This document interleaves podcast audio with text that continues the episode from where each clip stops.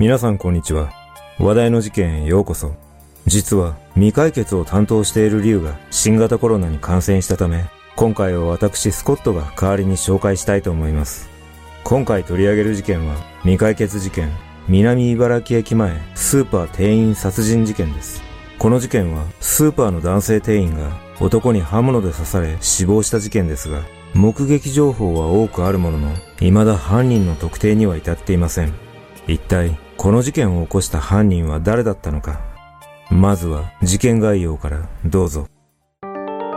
事件概要。2001年5月1日午前8時10分頃、阪急京都線南茨城駅前にあるスーパーの路上で、このスーパーの男性店員 Y さん、当時33歳が男に鋭利な刃物で左胸を一突きされ、出血多量で死亡する事件が発生した。警察は現場の状況から強盗殺人の疑いもあるとみて捜査を開始し、聞き込みの結果、複数の目撃情報があったことから、当初は早い段階で犯人を特定できると見ていた。しかし、逆に目撃者が多かったことから、犯人の特徴が絞り込めず、現場から犯人につながる物証なども発見できなかったため、一転して捜査は難航することとなった。2007年、捜査特別報奨金制度が始まったことで、この事件は対象事件として広く情報提供を求めたが、有力な情報を得ることができず、現在は遺族による私的謝礼金200万円がかけられているが、事件からすでに21年が経過しており、解決の糸口が見出せない中、当時の現場建物は取り壊され、風化を懸念する声が上がっている。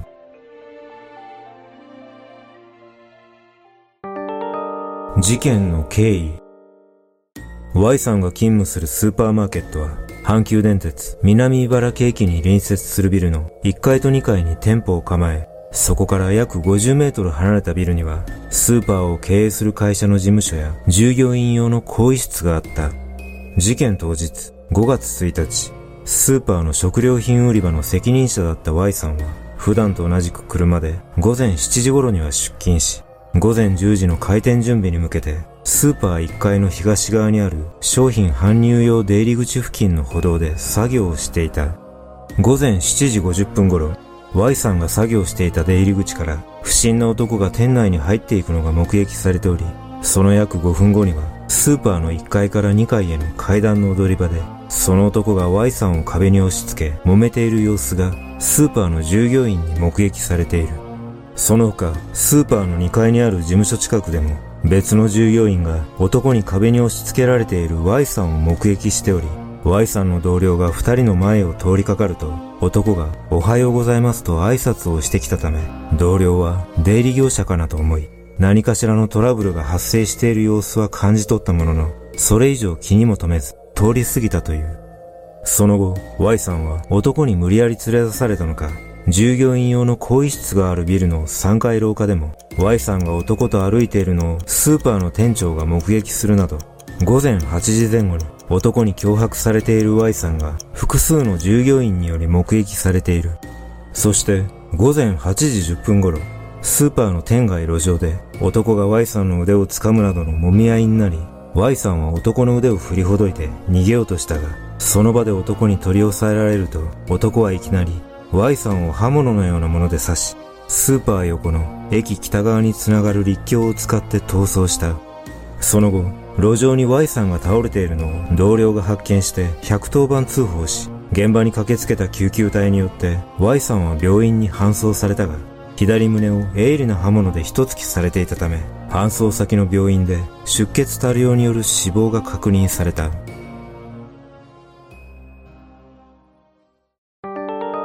警察の捜査。その後の捜査で Y さんが持っていた財布に入った6万円が手つかずだったことが分かり、怨恨の可能性も考えられたが、Y さんに目立ったトラブルは確認されず、交友関係などから怪しい人物も浮上しなかった。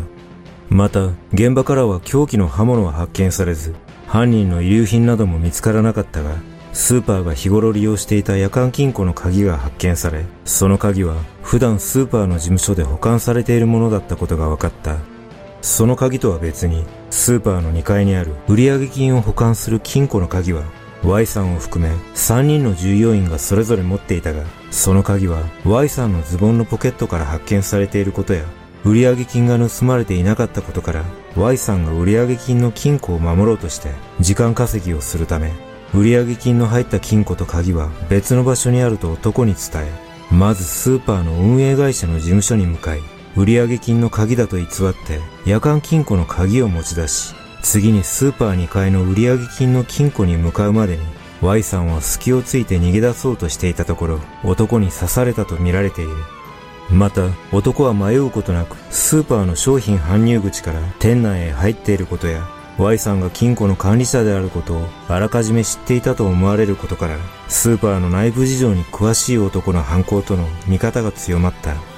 実は事件の1ヶ月ほど前、現場付近で犯人とよく似た男が数回目撃されていることが分かり、その男は午後9時台に数回出没しており、いずれもベージュ系の作業服姿で付近を見回すような素振りでタバコを吸いながら立っていたという。警察はこれらの情報をもとに強盗と怨恨の両面で捜査を続けたが、犯人に結びつく手がかりが少なく、多数の目撃情報はあったものの、捜査は難航することとなった。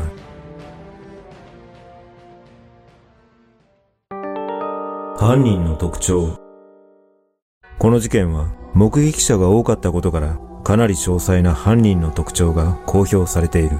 犯人の男は年齢30歳から50歳くらい、身長165センチから170センチで、目はパッチリとして大きく、白マスクをつけ、髪型は白髪混じりのリーゼント風のオールバックで、紺色のジャンパーに黒のズボンを履き、体格はがっちりしていたという。大阪府警はこれらの目撃情報から複数の似顔絵を作成し、ホームページに掲載するなど情報提供を呼びかけているが、現在も有力な情報は得られておらず、犯人特定の糸口はつかめていない。これについて一部では似顔絵を複数作成したことで、かえって犯人像がぼやけてしまい、情報が集まりにくくなっているのではないかと指摘する声もある。その他、事件当時、男はかなり返り血を浴びている可能性があると見られているため、移動手段に車を使用した可能性もあるが、今のところ不審な車両の目撃情報などもなく、どの方角に逃走したのかについても明らかになっていない。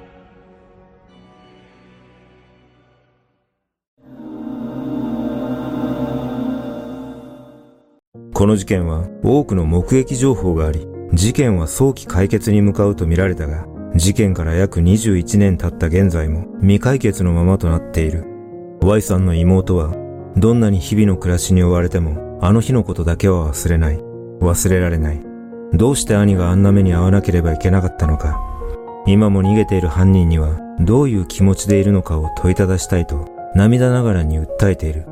また、Y さんの妹は事件の翌年から犯人の似顔絵入りのビラを現場周辺で配る活動を行っており、Y さんの中学時代の同級生の男性も事件のことを忘れられず、体が続く限りビラ配りを続けると彼の仏殿で約束した。こんな残虐な事件があったことを風化させたくはない。何もしなければそこで事件を忘れられてしまうと話し、毎年5月1日には現場の駅前に立ってビラ配りを続けている。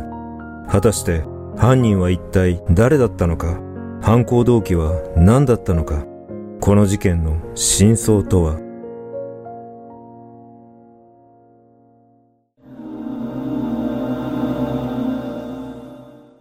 この事件は複数の目撃証言からかなり詳細な犯人の特徴が公表されていますが、未だ犯人の特定に至っていない要因は現場から物証などが発見されなかったことはもちろんのこと、Y さんやスーパーの従業員とは全く面識のない人物だったことが考えられます。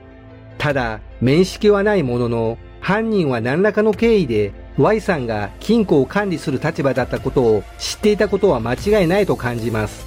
そして私がこの事件で気になることは犯人がこれだけ多くの人に目撃されているにもかかわらず Y さんを刺しているという点です。普通に考えれば捕まるリスクが高い犯行だと思われるためこの点には違和感を覚えますまた防犯カメラの情報などが公表されていないことからおそらくどの防犯カメラにも映っていなかった可能性がありますが仮に犯人が防犯カメラの位置まで確認した上での犯行であれば相当な計画性が伺えますこれらのことから想像すると、もしかしたらこの事件はスーパー内部の人物が関与しているのではないでしょうか。内部の人物が売上金の金庫情報や鍵の持ち主をスーパーの関係者とは全く面識のない実行役に教えたと考えるのが最も納得できる気がします。おそらく実行犯の男は Y さんにここまで抵抗されることを想定していなかったために脅しのつもりで持っていた刃物で刺してしまったのではないでしょうか。事件当時、警察がどの程度の聞き込みをスーパーの関係者に行っていたのかはわかりませんが、もしかしたらこの事件を解決する糸口は元従業員の誰かが握っているのかもしれません。皆さんはどんな考察をするでしょうか？